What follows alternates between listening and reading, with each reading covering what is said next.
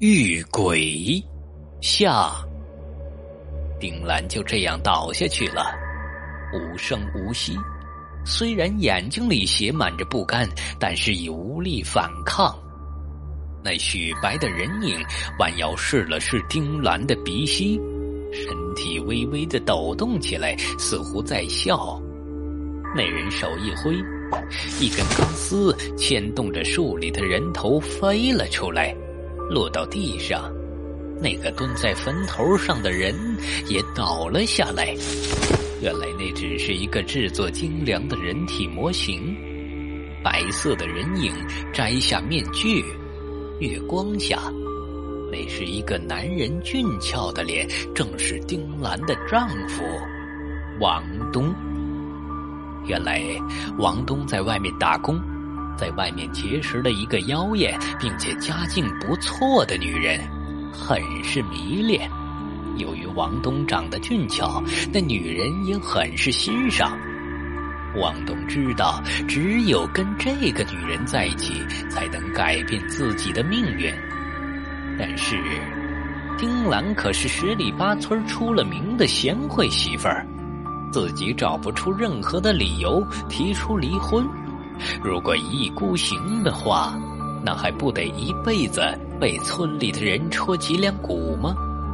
于是，王东想出了一条毒计，那就是哄骗丁兰半夜走坟地，吓死他。王东没想到自己的计划竟然这样的顺利，很快自己就能跟那有钱的女人比翼双飞，过上好日子了。很快，丁兰的尸体就被人发现了。王东按照村里的规矩，将丁兰的灵堂设在了院子里。虽然在外人面前，他装作很悲痛的样子，但此时此刻，他的心中却充满着得意，脑子里时时刻刻的都在想着那妖艳的女人。七天后，丁兰的尸体下葬了。王东回到家，坐在炕上喝着小酒，想着明天就能进城去找那女人了。王东的心里美滋滋的。就在王东喝得有些晕的时候，突然听到咔嚓一声，回头一看，门栓不知道为什么打开了。王东摇摇晃晃的走过去，打开门看了看，没有异常的情况。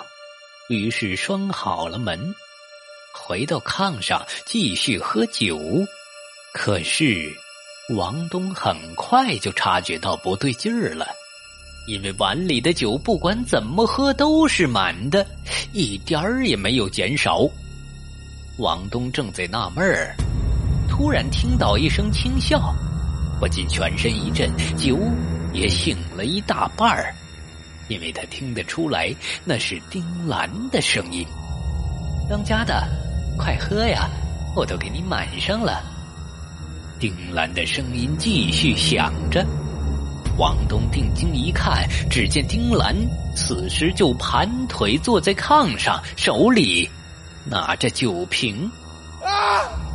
王东眼前一黑，昏了过去。